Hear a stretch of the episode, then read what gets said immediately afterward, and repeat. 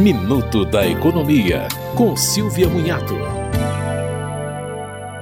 O governo, por meio da Secretaria Nacional do Consumidor, organizou grupo de trabalho com as empresas aéreas para sugerir melhorias no atendimento aos consumidores.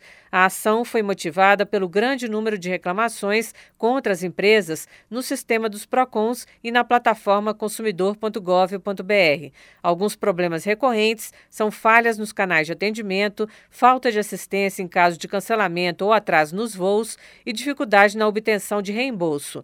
Na plataforma plataforma consumidor.gov.br, as três principais empresas brasileiras apresentam um índice de solução para os problemas em torno de 84% nos últimos seis meses.